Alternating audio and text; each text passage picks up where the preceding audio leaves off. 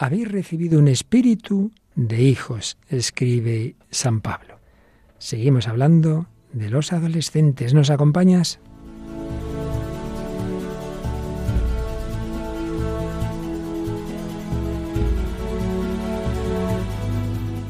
El hombre de hoy y Dios, con el padre Luis Fernando de Prada.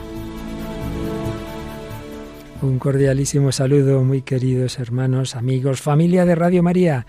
Aquí seguimos en este diálogo fe, razón, fe, cultura, espiritualidad, desarrollo humano, pedagógico, psicológico. Bueno, aquí en esta gran ensalada van entrando muchos componentes que nos ayudan a todos, esperamos que así sea siempre, a una buena comida, a una buena cena, a digerir lo que nos alimenta nuestra vida. Una comida, una cena a la que siempre tenemos o casi siempre estos invitados de lujo. Paloma Niño, hola, ¿qué tal vamos? Un saludo para Luis Fernando y a todos los oyentes, pues encantada de estar de nuevo invitada. Y como también están invitados nuestros oyentes, tráenos algunos de los comentarios que han hecho los que nos han seguido las semanas anteriores. Pues sí, en estas últimas semanas sobre todo han hecho comentarios acerca de Carlo Acutis, que traíamos pues su testimonio acerca de estar hablando pues de esta etapa de la adolescencia, ¿no? Y nos decía, por ejemplo, Isabel Prieto, pido a Carlo Acutis que interceda por la juventud. Soledad García decía, es el niño más admirado por su gran amor a Jesucristo, Eucaristía. María Elena Salazar le pedía pues a Carlo Acutis que interceda por sus hijos y por su nieto y por todos los jóvenes. Chayito también decía que intercediera por la paz del mundo y que ayudara sobre todo a los jóvenes, porque más de uno decía necesita tu ayuda. Y Luisa Gallo también hacía referencia a Carlo Acutis, decía, este beato de muy corta y fructífera vida, con tanto amor a la Eucaristía, tenemos que rogarle que nos guíe a seguir el ejemplo de su vida. Ruega por nosotros. Más de uno y más de muchos millones necesitan de su ayuda también, aparte de lo que nos han escrito por ahí. Yo lo he visto en otros grupos de WhatsApp.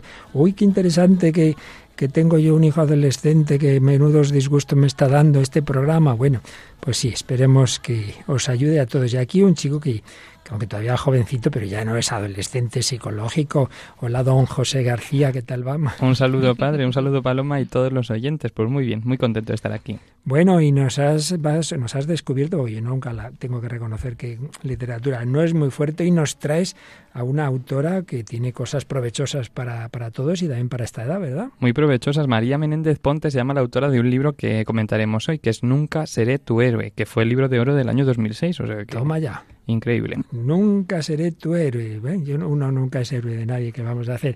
Pero como el Señor es el héroe de esta casa, no nos importa nada.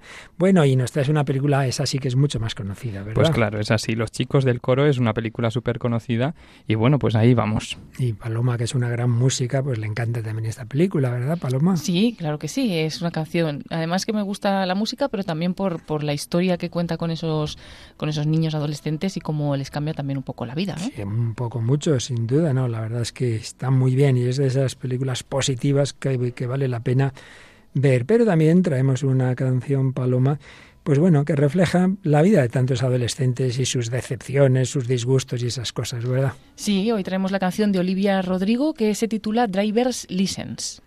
Bueno, y como intentamos últimamente, igual que has hablado de, de Carlo Acutis, pues ver modelos cristianos, lo hicimos también con los niños de Fátima, bueno, pues hoy recordamos a un joven polaco que no llegó por poco, pero no llegó ni a los 18 años polaco. ¿De quién hablamos? Pues hablamos de San Estanislao de Cosca y bueno, ciertamente es que tenemos muchos santos, ¿no? Que murieron siendo bastante jóvenes.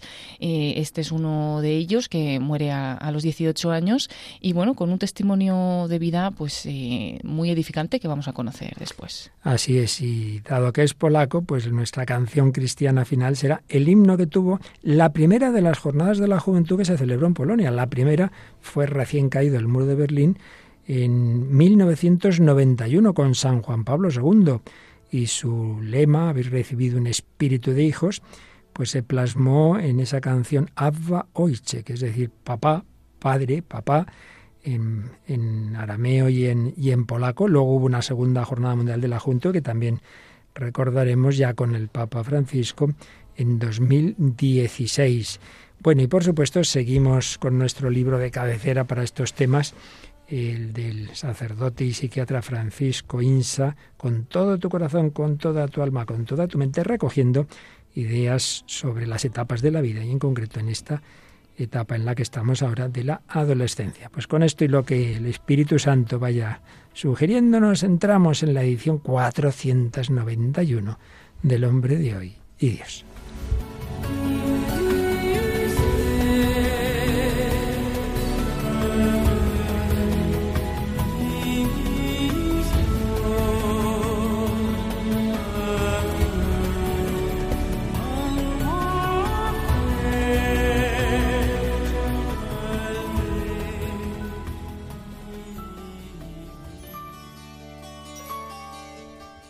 Adolescencia. En días anteriores hemos ido recogiendo algunas pinceladas sin pretender ni muchísimo menos ser exhaustivos, pero bueno, algunas ideas que nos pueden servir para entender cada etapa de la vida, en este caso esta de la adolescencia, y sobre todo pues ir recogiendo ideas que puedan servirnos para ayudar a quienes están en esta etapa o a quienes tienen que educarlos y formarlos. El padre Francisco Insa, en esta obra que estamos usando mucho los últimos meses, con todo tu corazón, con toda tu alma, con toda tu mente, formar la afectividad en clave cristiana, un libro que ayuda a la formación.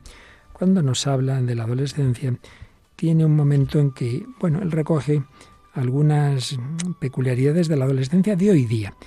La verdad es que la primera que recoge yo no la acabo de ver mucho, tengo que decirlo, porque habla de que es una generación altamente capacitada, porque hoy día hay una formación académica superior a la que tuvieron sus padres. Bueno, bueno. Eh, y ahí tengo mis dudas porque indudablemente, indudablemente, hoy día la gente está mucho más escolarizada que hace años, eso es verdad, la parte técnica, ¿para qué vamos a decir? Ya nacen sabiendo usar los ordenadores. Sí, pero ya cuando vamos a temas de fondo, razonamiento, humanidades, filosofía, ahí me temo que eso no es así. Parinsa vive en Italia, si no me equivoco, y probablemente esté mirando como una visión más de conjunto, pero al menos en España yo eso no lo tengo tan claro. Pero en fin, eso no afecta mucho a lo que nos puede ayudar para ayudar a su vez, porque lo segundo que dice, y ahí sí creo que estamos más de acuerdo, es la crisis de autoridad. A finales, dice él, más o menos de los años 60 del siglo XX, claro, estaba ese famoso lema prohibido prohibir. Pues ya recordamos aquella revolución de mayo del 68 y eso ha sido asumido como propio ya por muchas generaciones. Ya el argumento de autoridad, pues porque lo manda la Iglesia o porque lo digo yo, por supuesto, no es válido, nunca ha sido demasiado válido, pero mucho menos en estos tiempos. Las normas se ven por defecto como algo arbitrario, que hay que saltarse. Uh, basta que me lo manden, pues ya está, no, no lo hago se piden explicaciones a cualquier decisión. Ya es una forma mentis, señala. Pero ese rechazo de la autoridad, claro, tiene un precio. Tiene un precio. Si no hay una guía clara y el adolescente todavía anda muy perdido, ¿qué ocurre? Al final, que anda a la deriva en el mar de las decisiones, no sabe qué hacer con su libertad. Y hay que añadir, esto lo añado yo ahora, luego lo dice él en algún otro lado, que luego en cambio obedece a cualquiera. No obedece a los padres o a los profesores, pero se deja llevar del líder o la lideresa de la pandilla hacer cualquier barbaridad. Otra característica, gran movilidad, que dificulta el establecimiento de relaciones estables y el arraigo, que verdad es. Esto facilita el individualismo. En parte, en parte, se compensa con la facilidad para las relaciones online, sí, pero ya estamos viendo también que esas relaciones son muy superficiales. Por ejemplo, una cosa que me está llamando la atención, yo no había caído en ella, y es que antes, pues era muy habitual usar muchísimo el teléfono para hablar. Hoy día no se habla. Se mandan mensajitos o entras en las redes sociales. Hay adolescentes y jóvenes que les da miedo hablar. Les da miedo ponerse en directo. Prefieren eso, estar ahí detrás de un mensaje, de, de un ordenador.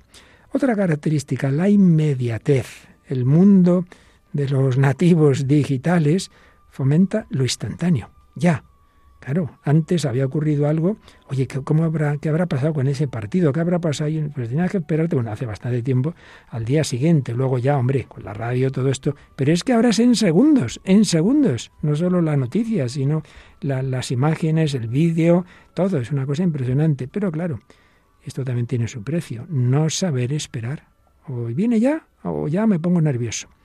También estamos en la civilización de la imagen. Nosotros que somos radio, pues lo vemos, que a los jóvenes les cuesta simplemente escuchar. Quieren imágenes. Se han criado en la era audiovisual y eso también tiene consecuencias en el modo de pensar y de aprender. Esto vale para los niños. Muchas veces lo hemos comentado, que antes un niño oía un cuento y claro, eso le obligaba a imaginar, a pensar en lo que se estaba relatando. Ahora no, ya, ya me dan las imágenes, ya me lo dan todo hecho.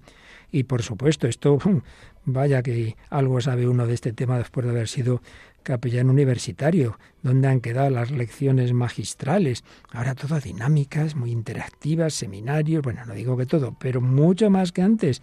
Y oye, es que no, ya no tiene valor el profesor si no va con su presentación, con su no sé qué. Otra característica es el, en inglés, multitasking o tasking o como se diga, no, no, no estoy yo muy claro mismo la pronunciación de esta palabra. Es decir, muchas cosas a la vez. Estás con una mano en el ratón, otra mano en el teléfono, mirando no sé qué en la pantalla. Y, pero claro, por un lado dices que bien, eres capaz de hacer muchas cosas, pero por otro lado el que mucho abarca, poco aprieta. Difícil focalizarse en una sola tarea.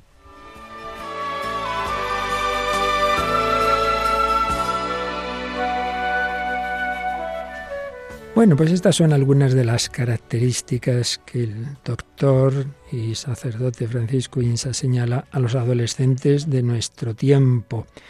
Y yendo a temas ya más de fondo y a la vez pues ya dando algunas sugerencias formativas, señala eh, la capacidad de razonar, porque es verdad que del pensamiento concreto de la niñez se va pasando poco a poco a un pensamiento abstracto, hay también mayor introspección, lugar permite, también una reflexión crítica sobre uno mismo, búsqueda de la verdad, del sentido de la vida, plantearse el porqué de las cosas. Eso es muy bueno, porque es el momento, y yo lo he visto en la pastoral juvenil, normalmente esas edades, al menos en mi experiencia, de 16, 17 más que 16, 18 años, suelen ser muy buenas para que esos adolescentes se planteen para qué es la vida y, si se abren a la verdad y, están abiertos a lo que realmente hace feliz es un momento que muchos se enganchan en la vida cristiana cuando se les ofrece un grupo de, jóvenes cristianos eh, a través de diversas actividades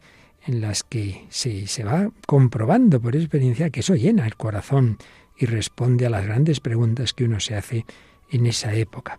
Por tanto, tiene esa parte muy buena, resultado puede ser excelente, esos porqués se interiorizan y pasan a formar parte del bagaje de valores propios que pueden durar toda la vida, aunque también evidentemente después suele haber muchas crisis y momentos en que uno deja aquello, bueno, pero es un momento interesante.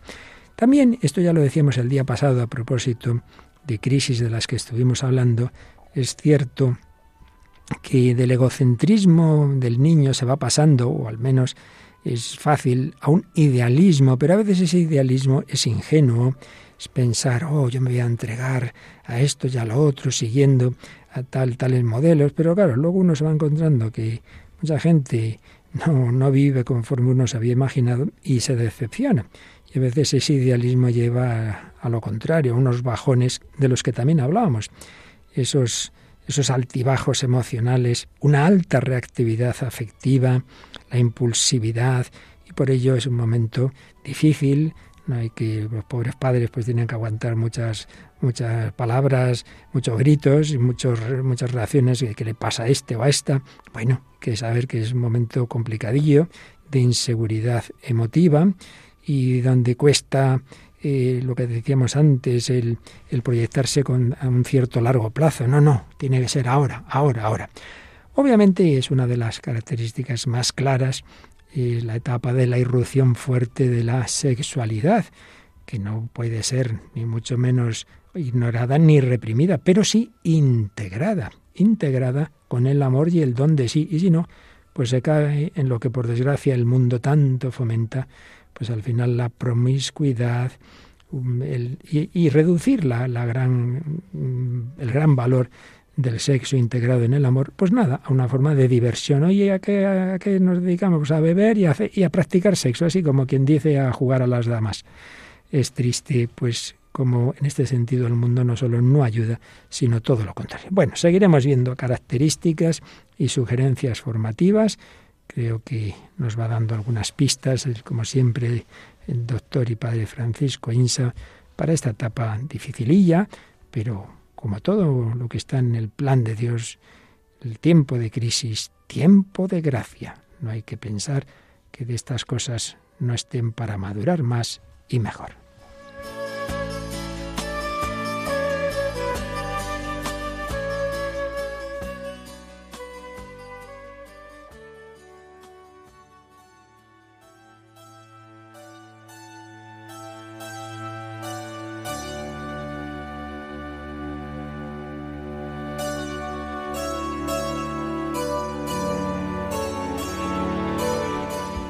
Aquí seguimos en Radio María, en El Hombre de Hoy y Dios, hablando de la adolescencia. Hemos recogido algunas indicaciones psicológicas, pedagógicas y también, de alguna manera, pastorales del Padre Francisco Insa sobre esta etapa.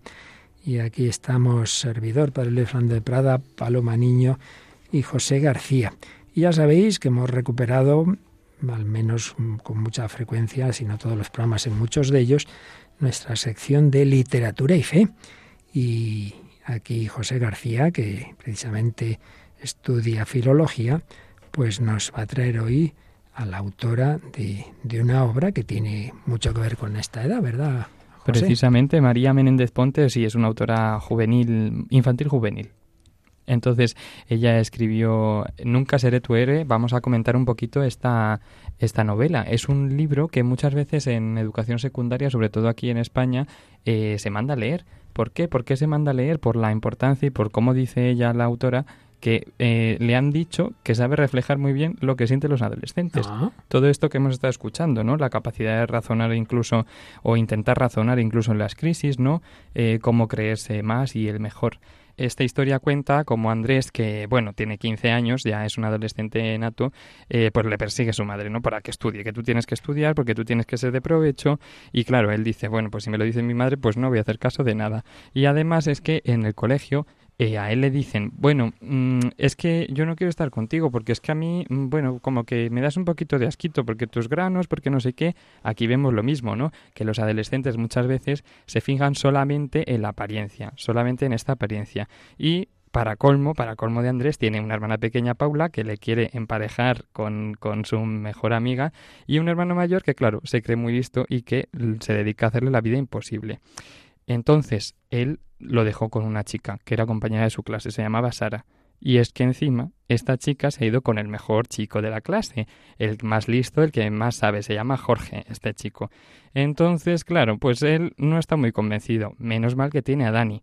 Pero Dani es uno de sus amigos, el amigo más importante para Andrés, que lo que le ocurre es que solamente sabe vivir el ahora, lo que acabamos de escuchar, vivir el ahora y el beber y el querer darse al cuerpo y todo esto. Entonces, ¿qué ocurre? Que un día Andrés dice, estoy harto de mis padres, me voy de mi casa. Se va de su casa y se encuentra con una compañera de clase que nunca había hablado con ella, con Belén, y que a esta compañera de clase la ve llorando. Entonces ahí empieza a ver la empatía. A mitad del libro vemos cómo Andrés se encuentra con Belén y Belén le muestra, oye, que sí, que tú te crees que va a ser todo de rosas y que vas a estar con Dani toda tu vida, aunque te pasen muchas cosas malas, pero los demás estamos sufriendo, tú también, que lo sepas. Entonces, empiezan un camino en el que Belén le enseña eh, y juntos aprenden a cómo afrontar la vida, ¿no? Aunque haya momentos difíciles en, en la vida, pues aprendes a volver a estudiar, aprendes a darte cuenta de las cosas buenas que tienen los demás en un momento de la historia cuenta que Jorge, que es el, chico que le ha quitado su novia, le toca hacer un, un, trabajo de clase, un trabajo de historia. Y claro, ¿qué le pasa? Que a Andrés no le gusta nada la historia. A Andrés solamente le gusta dibujar. María Méndez Ponte era una gran, bueno, y es una gran dibujante. Ella utiliza y tiene muchos libros que tienen muchas ilustraciones. Entonces, Andrés lo que le, lo que le llama la atención es dibujar, no le gusta la historia. ¿Qué pasa? Que cómo se divide en el trabajo. Jorge hace la historia, Jorge hace el, tema, la teoría, y bueno, Andrés por lo menos aporta su cómico, su granito de arena. Veremos que al final de la historia, él, sin saberlo, va a ganar un concurso de cómic, un concurso de ilustraciones. Total, que cuando Belén le dice, bueno, date cuenta que tienes a Jorge, date cuenta que tienes a Dani, que bueno, que a lo mejor también le tienes que ayudar a irse por el buen camino. Pues con Jorge también descubre que estudiando la historia, estudiando el resto de asignaturas y dándose cuenta que su familia no es la peor, que también hay otras familias que, que están peor que él. Lo hemos visto en otros programas, que muchas veces un, uno se queda y un adolescente se queda solamente en lo que vive en su casa, pero muchas veces en el resto de casas también hay mucho sufrimiento. Total que con Belén descubre que Jorge es un buen chico. Al final se hacen amigos. Se hacen amigos ¿por qué? Porque esa profesora, la profesora de historia, dice, bueno, tenéis que hacer este trabajo, pero es que a lo mejor mm, tenéis que explayaros un poco más, ¿no? Tenéis que ahondar más, porque yo creo que los profesores, no sé si, si me corrige el padre Luis Fernando, los profesores saben cuando estudia mm, o cuando uno investiga más que, que otro, ¿no? Suele pasar.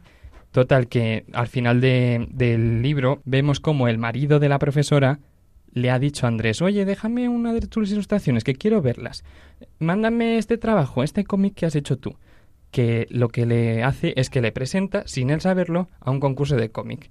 Al final, cuando Andrés ya ve que su vida se va estructurando, que él va estudiando, va sacando buenas notas, que su familia no es la peor, que sus hermanos no le quieren hacer la vida imposible, gana este concurso. Este concurso que, claro, tiene una aportación económica, pero ¿Por qué eh, él quiere recibir esa aportación económica? Porque él se daba cuenta, y mi familia es la peor, y encima, a mitad del libro, dice que el padre se ha quedado sin trabajo. Cuando despiden al padre del trabajo es cuando él se encuentra con Belén. Todo sucede a la vez, ¿no? Se encuentra con Belén, su padre se ha quedado sin trabajo, ahí empieza, como este, esto que hemos dicho, la capacidad de razonar en estas crisis, ¿no? El aprender a razonar y el aprender a ver lo mejor y la alegría que tienes en tu vida. Total, que María Méndez Ponte refleja muy bien cómo este, en este libro, cómo podemos estar en, lo, en la miseria más profunda, sobre todo en los adolescentes, y encontrarnos, en este caso, dice, con Belén o con el, el, novio de su, de su exnovia, pero sobre todo es encontrarse con Cristo, ¿no? Para descubrir esta alegría y lo bueno de tu vida. Bueno, Paloma, yo creo que vamos a tomar nota, eh, que repítenos el libro, porque ya nos hemos quedado y seguro que muchos oyentes luego escriben y dicen, oye, ¿puedes repetir el libro, por favor? El libro es Nunca seré tu héroe, del año 2006, de María Menéndez Ponte. Así que refleja muy bien pues toda esta etapa, ¿eh? por lo que nos has contado. Pues sí, sobre todo que la autora en una, de, una entrevista le dicen cuáles son las razones que le inducen a escribir para los adolescentes. Ah, a ver, a ver. Y dice, pues mis cuatro hijos han sido determinantes. Claro, ella ha vivido su propia adolescencia y la adolescencia de sus hijos. Dice que me encanta escucharlos, charlar con ellos, ahondar en sus conflictos. La adolescencia es una edad maldita, terriblemente difícil.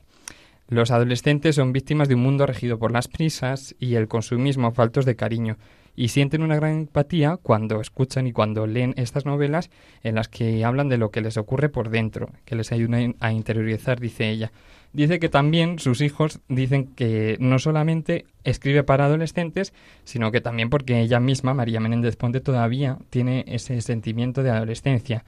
En el buen sentido, en el aprender a razonar, en el de la rebeldía sana, ¿no? Por eso ella escribe cómo se sentía y cómo se va a sentir este personaje en concreto. María Menéndez Puente tiene muchos libros de infantil y juvenil y yo creo que se leen en España y seguramente que nos lo digan nuestros oyentes que en, en América también, porque María Menéndez Ponte eh, es una escritura que también ha hecho muchos libros eh, orientados a, a personas concretas.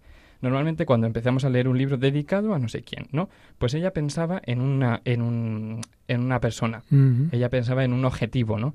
Pero al final eso sirve para todos los adolescentes y niños. Muy bueno, muy bueno, pues muy interesante.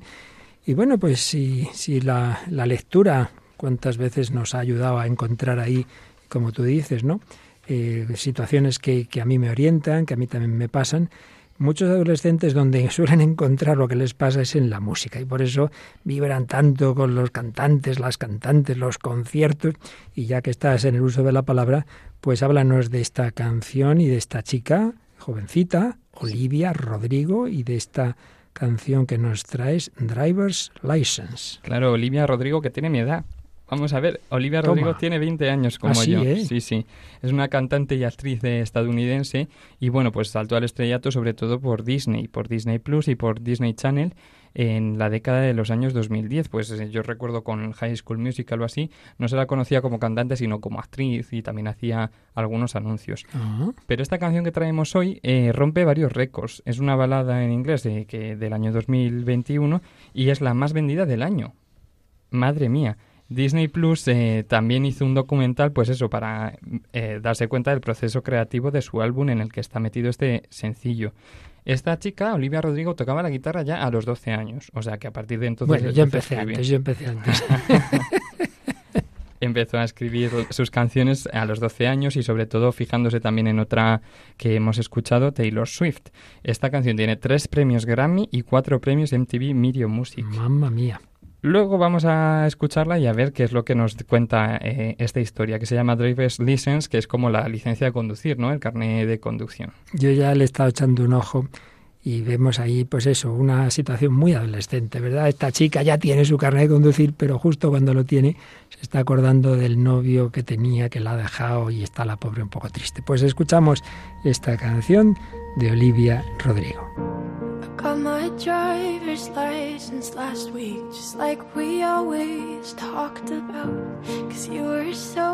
Excited for me to finally drive up to your house. But today I drove through the suburbs crying you You're probably with that blonde girl who always made me doubt She's so much older than me. She's everything I'm insecure about. Yet today I drove through the suburbs. Cause how could I ever love someone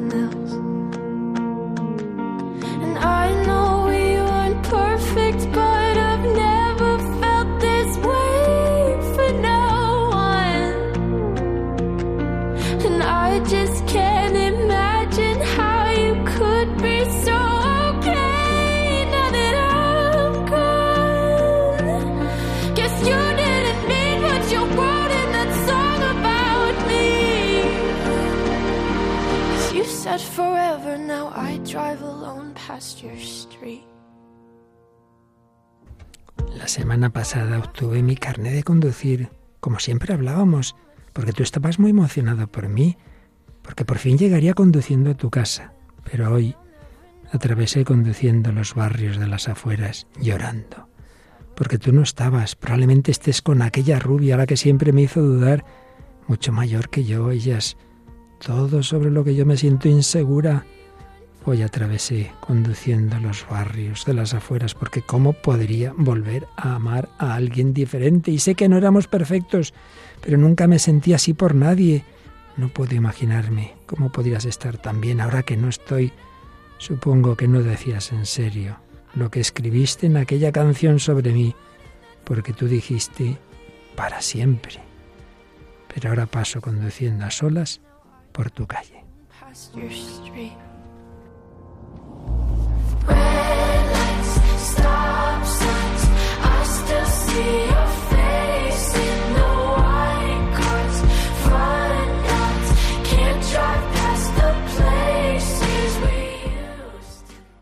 Están escuchando en Radio María El hombre de hoy y Dios, con el padre Luis Fernando de Prada, Paloma Niño y José García.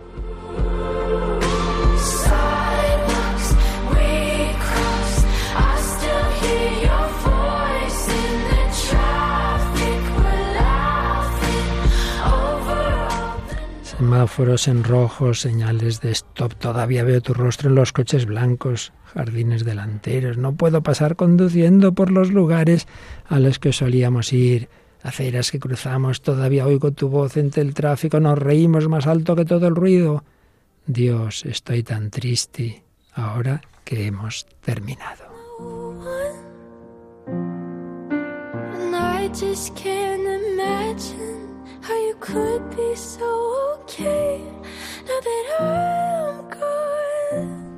Driver's License de Olivia Rodrigo, la verdad que preciosa voz y yo creo que refleja en efecto una situación que qué adolescente no ha pasado por ella, esa chica que está tristísima, le habían prometido, oh, para siempre, para siempre, y no ha durado casi nada, me parece. Sí, sobre todo porque dice que, bueno, tú estabas muy emocionado por mí, claro, se refiere a esa persona, a ese novio que tuvo, ¿no?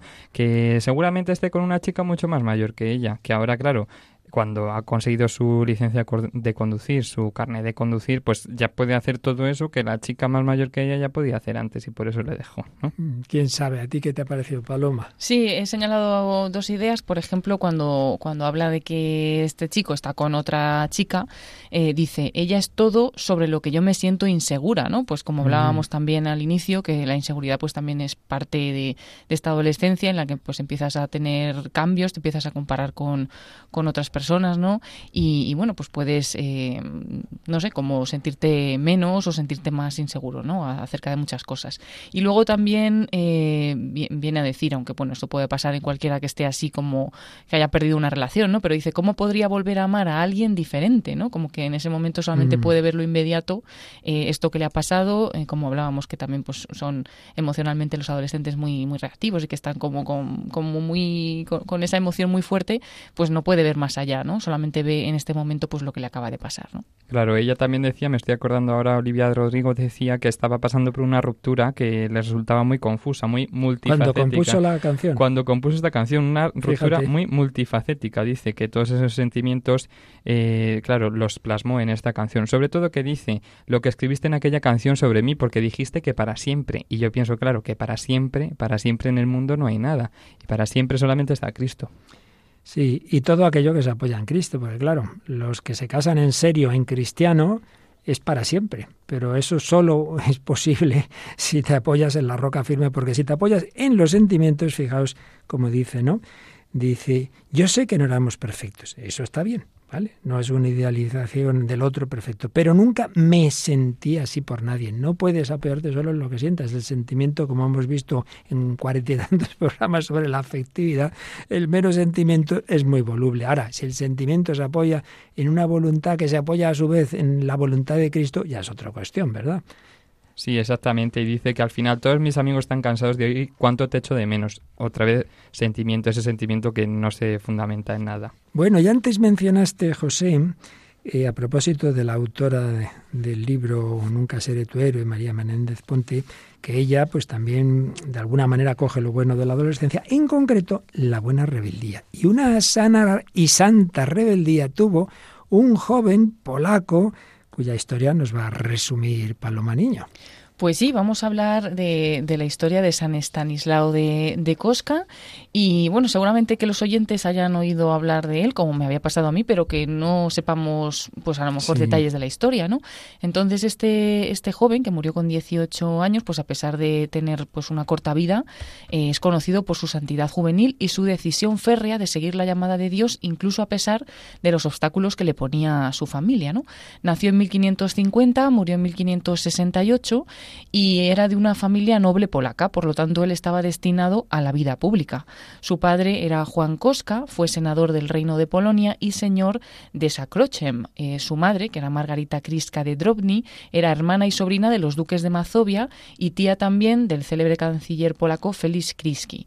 Es decir, bueno, una familia noble y él pues tenía que seguir un poco los pasos de, de esta familia. ¿no? Stanislao fue el segundo de siete hijos y su hermano mayor, que era Pablo Koska, em, tuvo una relación especial con él, que ahora vamos a contar, pero estuvo incluso presente en su ceremonia de beatificación en 1605. Y bueno, volvemos a la historia inicial. En 1564 sus padres de Stanislao lo enviaron junto a su hermano mayor, Pablo, este que decimos que estuvo presente en la beatificación, los mandaron juntos a estudiar al recientemente abierto colegio de los jesuitas en Viena. Al comienzo los hermanos se alojaban en una residencia anexa al colegio, pero siete meses más tarde se trasladaron a la casa del senador Kimberker, que bueno, él era un devoto luterano y que nunca hubiera permitido que un sacerdote entrase en su casa llevando la Eucaristía, que luego vamos a ver lo, que pasó, ¿no?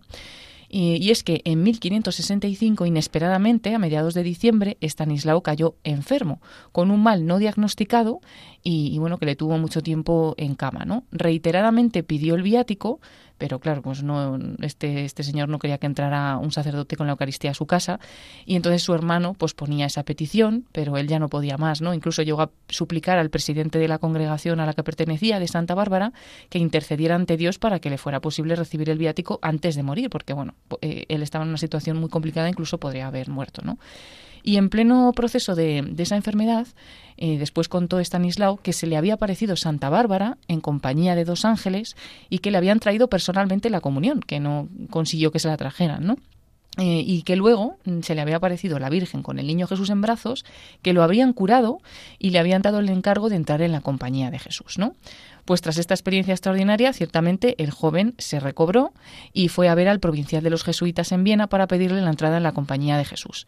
El provincial, que sí que estaba a favor de que entrase, pero no podía aceptarlo eh, porque no tenía la aprobación de sus padres. Y Stanislao sabía perfectamente que no se la iban a dar, porque bueno, sus padres pues querían que siguiera eh, esa carrera noble, ¿no? que tenían también ellos, que le venía de familia. En ese momento tenía 16 años y muy decidido, porque estaba totalmente decidido lo que quería hacer, ¿no? Habló con otro jesuita que le sugirió ir a Augsburg, a Alemania, y pedir al provincial de allí, al padre Pedro Canisio, que le aceptase. San Pedro Canisio. San Pedro Canisio. Hay varios santos aquí. Bueno, ya, ya hemos dicho, ya hemos nombrado a dos. bueno, entonces Stanislao decidió seguir esta indicación, se escapó de Viena la mañana del 10 de agosto de 1567, atrás dejó sus ropas lujosas y vistiendo el vasto hábito de los peregrinos, pues eh, eso es lo que hizo que eh, poderse ocultar de su hermano, que le seguía furioso por la carretera cuando vio que se había escapado y no lo reconoció. Ahí está la rebeldía y encima no lo reconoció. No lo reconoció porque como iba disfrazado de, pobre, ¿no? Pues no, no lo encontró. Y bueno, para también destacar esta parte de su historia, justamente con palabras de alguien que lo vivió, pues eh, tenemos una carta del Colegio de los Jesuitas de Viena que dice, Stanislao es un joven polaco de noble familia, pero más noble en virtud. Ha pasado dos años enteros en este colegio de Viena con nosotros los jesuitas. Él quiere ser jesuita, pero sus padres no le dan su permiso, y por eso no se le puede admitir en la compañía de Jesús. Por este motivo, hace pocos días, viendo que aquí no se le podía admitir, salió para otra parte, por ver si allí puede satisfacer su deseo. Stanislao ha sido siempre un muchacho ejemplar por su constancia y piedad, querido de todos, sin ofensa de nadie. Jovencito en edad, pero hombre en prudencia pequeño de cuerpo pero extraordinario en espíritu. Oía cada día dos misas, se confesaba y comulgaba con más frecuencia que los demás y hacía más larga oración. Y además no solo alcanzó a sus compañeros de clase en los estudios, sino que los aventajó, y eso que venía peor preparado que ellos cuando llegó al colegio. Bueno, esta carta sigue un poquito más, pero bueno, no, no, no vamos a leerla entera. Y bueno, pues en ese momento nos hemos quedado en que Stanislao se escapa, ¿no? Para poder eh, cumplir ese deseo de entrar en la compañía de Jesús. Caminó fatigosamente 450 millas hasta Y luego un día más hasta Dillingen, donde estaba el padre Canisio. Le expuso entonces su deseo y le presentó una carta de presentación de un jesuita de Viena. Canisio, que reconoció su sinceridad, también sus cualidades espirituales, decidió aceptarle. Dispuso entonces que Estanislao se fuera con dos jóvenes jesuitas que estaban en ese momento para viajar hasta Roma, que era pues un lugar más lejano de Polonia que Alemania y de ese modo impedía un poquito más a la familia frenar a Estanislao, ¿no? en ese deseo que tenía y a finales de septiembre de 1567 llegaron a Roma el 25 de octubre, dirigiéndose a la residencia del general Padre Francisco de Borja, otro santo. Otro santo, ya, era, era el, tercer general de la Compañía Jesús, primero San Ignacio, luego Diego de la Inés y luego San Francisco de Borja, que había sido un gran hombre muy importante en España, padre de familia, pero que al quedar viudo entró en la compañía de Jesús. Madre, qué interesante esta historia, ¿verdad, José? Pues sí, a mí me parece muy interesante, sobre todo porque tantos santos, tantos santos juntos. es una maravilla. Una virtud tremenda. Siempre dicen que, un santo solo no hay, que siempre, siempre extienden su santidad, ¿no? Y bueno, pues en concreto San Francisco de Borja recibió esta carta que le enviaba Canisio y eh, pues lo, aceptó y le hizo quedarse en el Jesús durante tres meses antes de pasar brevemente por el colegio romano y después entrar en el noviciado de San Andrés. Sí, San Andrés es San Andrea del Quirinale, por eso es donde, es donde está enterrado y donde tenían el noviciado entonces los jesuitas. Pues cuando él llegó allí, como su conducta hasta ese momento había sido intachable, impresionó también a todos en San Andrés del Quirinal con, sus virtudes. Destacaba sobre todo su gran devoción a la Virgen. Mm. Pues este noviciado de, de San Estanislao solamente duró diez meses, ya que a principios de agosto de 1568 tuvo una premonición de que moriría pronto. Cayó enfermo, con fiebre, y el enfermero, que no apreciaba pues esa gravedad, descartó esa premonición, Pero el 14 de agosto, eh, Stanislao le dijo al enfermero que moriría el día siguiente, el día 15, el día de la Virgen pero no lo tomaron en serio. Avanzada la tarde, se puso peor, perdió las fuerzas, recibió el viático y oró con los novicios y con otros jesuitas que le acompañaban. Cerca de las 3 de la mañana de la fiesta de la Asunción, el 15 de agosto, anunció que María se le acercaba rodeada de ángeles para llevarle al cielo y enseguida murió. Murió mientras estaba absorto en sus oraciones, murió, después se supo, de malaria y cuando todavía no había cumplido los 18 años. La ciudad entera lo proclamó santo, gentes de muchas partes llegaron para venerar sus restos y buscar obtener alguna reliquia del santo. Fue beatificado el 14 de agosto de 1605 y canonizado el 31 de diciembre de 1726. Y sobre todo sacaba las fuerzas para ser santos, como hemos dicho, de dos cosas, el amor a la Virgen y la Sagrada Comunión. Interesante. Muchas veces veréis la, típica imagen de San Estanislaus con el niño Jesús en brazos. Ya hemos entendido el porqué, esa aparición de la Virgen con, con, el niño Jesús. Yo lo que no sabía era eso de que se había aparecido Santa Bárbara para llevarle la, la comunión, ¿verdad? Eso sí. pensemos que los niños de Fátima es un ángel el que les lleva la comunión en aquella ocasión que estaban ahí en el campo, ¿verdad? Y luego hay un detalle que yo creo recuerdo haber oído, claro, Paloma ha tenido que resumir, y es que él como que le escribió una carta a la Virgen diciendo, a mí me gustaría celebrar la Asunción arriba ya. Entonces la Virgen le respondió. Sí, ciertamente yo lo he, leído también en alguna parte que se, se, supo luego, se vio en el noviciado que tenía esa carta a la Virgen, o esa carta en la que afirmaba eh, también que iba a celebrarlo allí, ¿no? La verdad es que es muy consolador porque, claro, dices, madre mía, este ha muerto un, chico que no, ni siquiera había llegado a punto de cumplir los 18 años y tal. Bueno, si muere un chico como así con él tan preparado, eh, morir es que la Virgen viene a por ti a llevarte al cielo. No está nada mal el negocio. Pues sí, sí, sería muy interesante. Ojalá todos pudiésemos tener ese beneficio. Claro que sí. Bueno, pues Paloma, no todos los chicos, por desgracia, han tenido la formación, la suerte, los santos con los que se encontró San Estanislao de Cosca. De hecho, muchos, y cada vez más en este mundo de locos en que vivimos, pues nacen en situaciones muy difíciles, en familias desestructuradas. Y esto es lo que recoge la película que hoy vamos a comenzar, porque nos durará algún día más, a comentar. Los chicos del coro, cuéntanos. Sí, pues es una película francesa dirigida por Christophe Barratier, es del año 2004, de los géneros drama y musical, y el guion está basado a su vez en otra película de 1945 titulada La jaula de los ruiseñores está basada en el año o, trata una historia que ocurrió en 1949. Clement Mathieu, que está interpretado por Gerard Junot, es un profesor de música que tras estar en paro durante un tiempo decide comenzar a trabajar como vigilante en un internado para chicos. Durante su estancia allí, pues se da cuenta de que esos chicos viven bajo mucha presión y que no son felices, ¿no? Por eso decide enseñarles lo que más le gusta a él, del mundo, que es la música, y crear un coro con estos niños donde ellos puedan divertirse y evadirse un poco de esa vida en el internado, ¿no? donde no lo están pasando bien.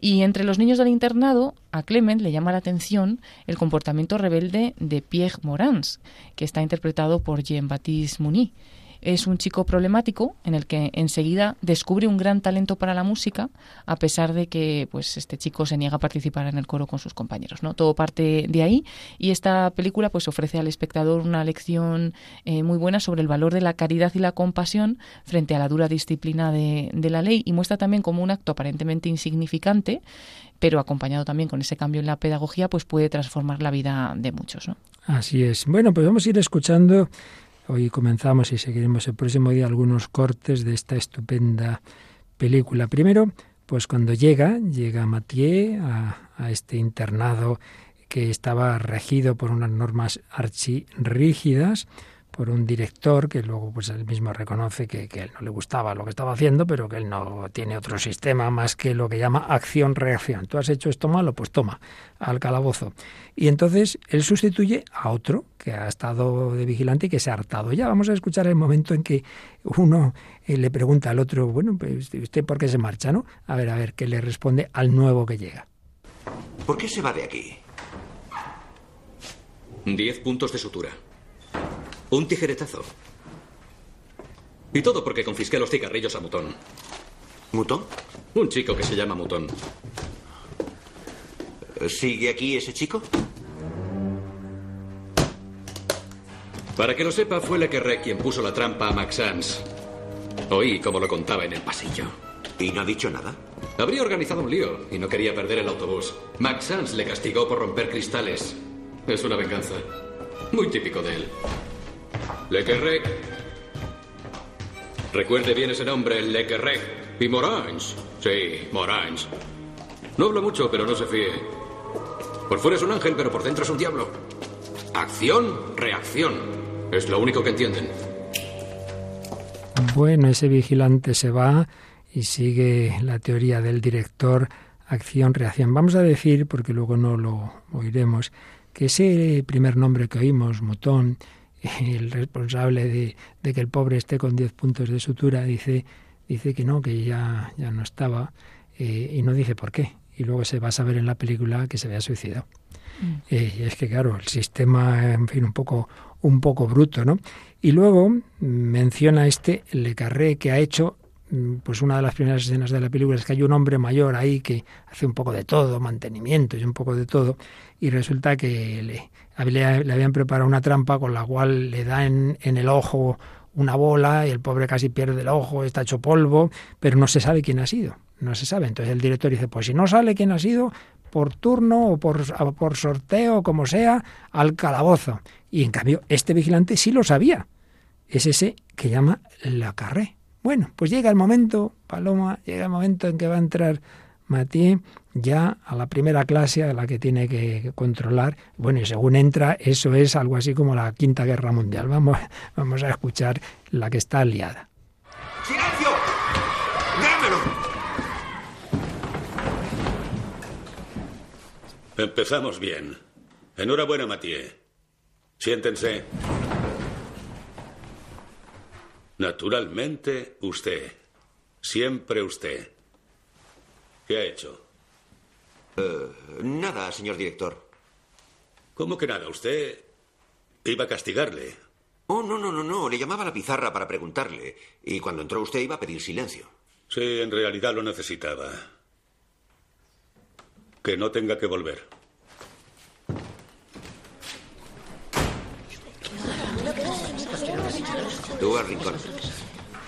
Bueno, pues resulta que había entrado Matías, se le cae la cartera y, empiezan a pasársela uno a otro, uno a otro, eh, entonces ese jaleo, ¿no? Y, y, cuando ya ha pillado al famoso La Carré, es cuando entra el director. Ya hemos oído la voz del director y como habéis oído, en vez de acusarlo, lo defiende. ¿Qué te parece? Sí, igual que según entra el director dice siempre usted, o sea que ya sabía que, que la carrera siempre pues la está liando, pero sin embargo este nuevo vigilante pues para ganarse la confianza también, ¿no? Y darles también una oportunidad, porque si él hubiera hecho lo mismo, acción reacción, ahora te castigo, ahora pues no hubiese conseguido tampoco nada. Empieza puede empezar a conseguir algo con ellos, pues viendo un cambio también en, su forma de recibir lo que, cómo los niños se comportan, que también puede ser por algo, ¿no? Y sobre todo que no se basen los prejuicios de lo que le han avisado. Le avisan de algo, pero claro, él, él, quiere descubrirlo. Y sobre todo cuando lo descubra, tampoco quiere ser eso, acción-reacción. Él tendrá su propia metodología. Y de hecho vamos a escuchar, y será el último corte que escuchemos hoy, eh, como él sabe, Matías sabe por el anterior vigilante que es el Carré, es el que había sido el culpable del accidente, entre comillas, del, otro pobre que casi se queda sin ojo, vamos a escuchar lo que le propone a Le Carré. Escucha, lleguemos a un acuerdo. Le has hecho mucho daño al señor Max No te voy a llevar ante el director, pero te voy a castigar de todas formas. A partir de ahora, en vez de hacer el tonto en el recreo, trabajarás en la enfermería. Serás el enfermero de Max Vas a cuidar de él hasta que se cure. ¿Estás de acuerdo? Bueno, ¿qué os parece el castigo, entre comillas? Bueno, claro, es un castigo que en realidad no es una consecuencia. Si uno ha hecho un daño, sobre todo físico en este caso, pues va a tener que curar y no es casi un castigo, yo pienso. Tiene que curar a este señor, sobre todo para darse cuenta de lo que ha hecho. Sí, y también para que se dé cuenta de que realmente puede redimir un poco lo que ha hecho, ¿no? Y no simplemente pues te castigo con no sé qué castigo duro, violento o lo que sea, sino que con algo que tú vas a aprender, ¿no? Que lo has hecho mal, que no deberías de haberlo hecho y al mismo tiempo te doy la oportunidad de que, de que puedas pues de alguna manera pedir perdón, ¿no? Por lo que has hecho, pues entregándote a ayudar en ello, ¿no? Y hay que añadir que no le pide que confiese que había sido él, ¿eh? O sea, realmente no va a pedir perdón. Internamente él lo sabe y, y Mathieu pues así se lo, se lo plantea, ¿no? pero sin, sin delatar. Es decir, es un sistema absolutamente contrario al anterior, ¿no? Es, mira, tú haces el bien y claro, todo eso le, le impresiona mucho. Bueno, pues vamos a terminar recordando que precisamente hemos tenido hoy como modelo a San Estanislao de Cosca, pues cuando se cumplieron 450 años de la muerte, que recordemos que fue un día de la Asunción, un 15 de agosto de 1568, pues en el 2018 el Papa Francisco escribió un mensaje a un obispo polaco donde iba a haber una peregrinación en torno a San Estanislao de Cosca y recordó a su vez que su predecesor San Juan Pablo II cuando veneró las reliquias de Stanislao en, en, donde está enterrado, en Santa Andrea del Quirinale, dijo, el camino de su corta vida, comenzado en Roscovo, a través de Viena y luego a Roma, puede compararse con una gran carrera a campo traviés hacia la meta de la vida de cada cristiano, que es la santidad. Y a su vez el Papa Francisco se dirigió a los jóvenes que iban a hacer una marcha en veneración de San Estanislao, los jóvenes polacos, y les decía, recordad por todos los caminos de vuestra vida diaria que vosotros también sois capaces de correr esta carrera. Vosotros también estáis empujados por el amor de Cristo y fortalecidos por su gracia. Sed valientes. El mundo necesita vuestra libertad de espíritu, vuestra mirada confiada en el futuro, vuestra sed de verdad, bondad y belleza.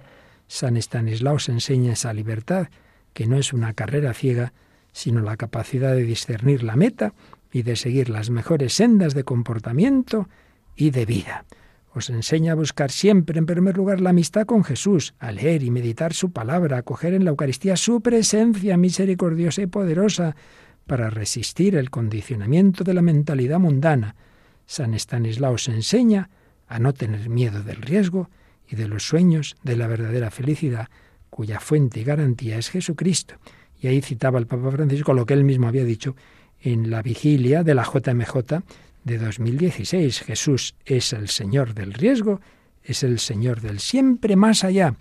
Y es que no estamos diciendo al adolescente, bueno, que se acomode, que, que no dé problemas. No, no. Si el mayor riesgo es seguir a Cristo. Mira tú, San Estanislao, el pobre, la que tuvo que, eh, con su cortísima edad, a pie, como un mendigo recorriendo Europa. Fue valiente, tuvo un espíritu filial, el espíritu de hijos de Dios, el lema de la aquella JMJ de 1991, la primera después de la caída del muro de Berlín, que San Juan Pablo II tanto disfrutó en su patria, viendo que llegaban ya jóvenes de Europa del Este. ¡Qué maravilla! Habéis recibido un espíritu de hijos que tuvo como lema este himno. Abba Oche, papá, Dios Padre, a todos nos quiere dar su espíritu.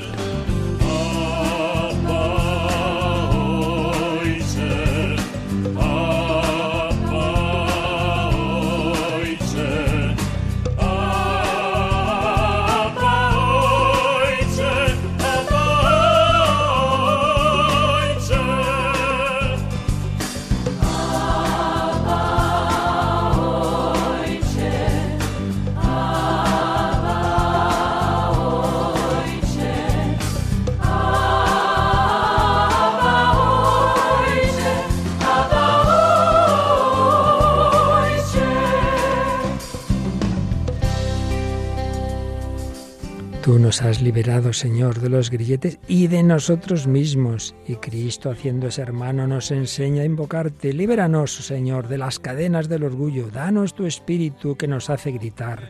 Abba, Padre. Dios ha vencido a la muerte, nos ha dado la vida, nos ha hecho sus hijos y por eso podemos cantar.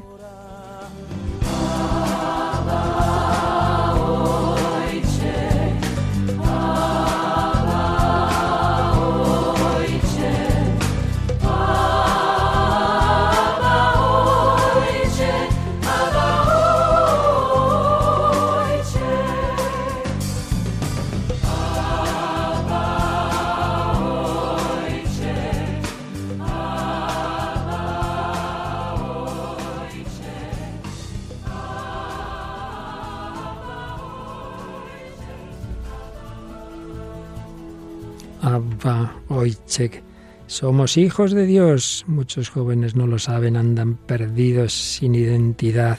Ayudemos a esos niños, adolescentes, jóvenes, como la compañía de Jesús en aquel momento, aquellos santos con los que se encontró ayudaron a Stanislao de Cosca a seguir esa llamada que Dios ya había puesto en su corazón, que la Virgen María había intervenido y que se lo llevó muy joven. Aquellos que hayáis perdido un hijo joven, tened esta confianza. Dios, María, no se olvidan de nadie. Hay un camino para cada uno. Dios Padre nos quiere dar su espíritu. Pues seguiremos, seguiremos hablando de la adolescencia, seguiremos escuchando fragmentos de esta bella película Los chicos del coro. No, no, no respondamos al mal con el mal. Busquemos ganar ese corazón tantas veces herido y que lo paga con quien tiene más confianza, en principio la propia familia. Busquemos responder con amor y aprovechemos todas las cosas buenas, buenas obras literarias, como hoy nos ha traído José, Nunca seré tu héroe, de María Menéndez Ponte. Encontremos los modelos como San Estanislao de Cosca, las buenas películas como Los chicos del coro, y también saquemos enseñanzas de, de otras cosas no tan buenas, pero en las que podemos encontrar siempre algo positivo, como la música moderna. Hoy hemos traído Driver's License de Olivia Rodrigo. Y hoy no le hacemos trabajar el doble al pobre José, porque a continuación no viene la Biblia en partitura, tendría que quedarse aquí, sino en busca de sentido. Muy interesante programa, pues eso, porque todos, mm, desde, desde esos primeros años que uno empieza a pensar, necesitamos un sentido en la vida. Y es el programa que llega ahora, ¿verdad, Paloma? Sí, en busca de sentido con Bárbara Meca, eh, a continuación aquí en Radio María. Ya sabéis que estamos encantados de recibir vuestros comentarios en el Facebook o en el correo electrónico el hombre de hoy y Dios, arroba radiomaria.es y que todos nuestros programas anteriores, ni más ni menos 490, este es el 491 que enseguida también estará en el podcast, ahí los tenéis en nuestra web y los podéis pedir también por cualquier camino que podéis ver en la propia web. Pues gracias a Paloma Niño, a José García y a todos vosotros, unidos en el Señor, unidos en María, seguimos, como nos decía el Papa, en ese camino, esa peregrinación de la vida hacia la plenitud de la felicidad eterna. Que Dios os bendiga. Hasta el próximo programa, si Él quiere.